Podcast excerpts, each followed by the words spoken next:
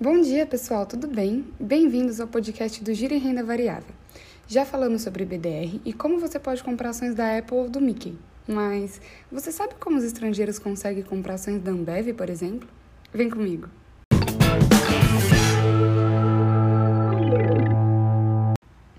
A DR também é um certificado de ações e permite que empresas americanas invistam em empresas brasileiras.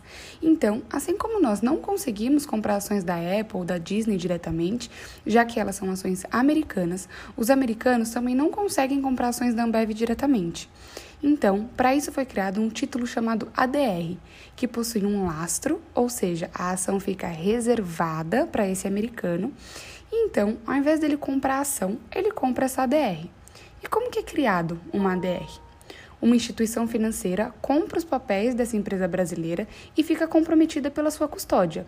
E nos Estados Unidos, uma instituição financeira americana compra essas ações dos bancos nacionais e essas ações são agrupadas em lotes. Então, esses papéis podem ser transacionados entre os países.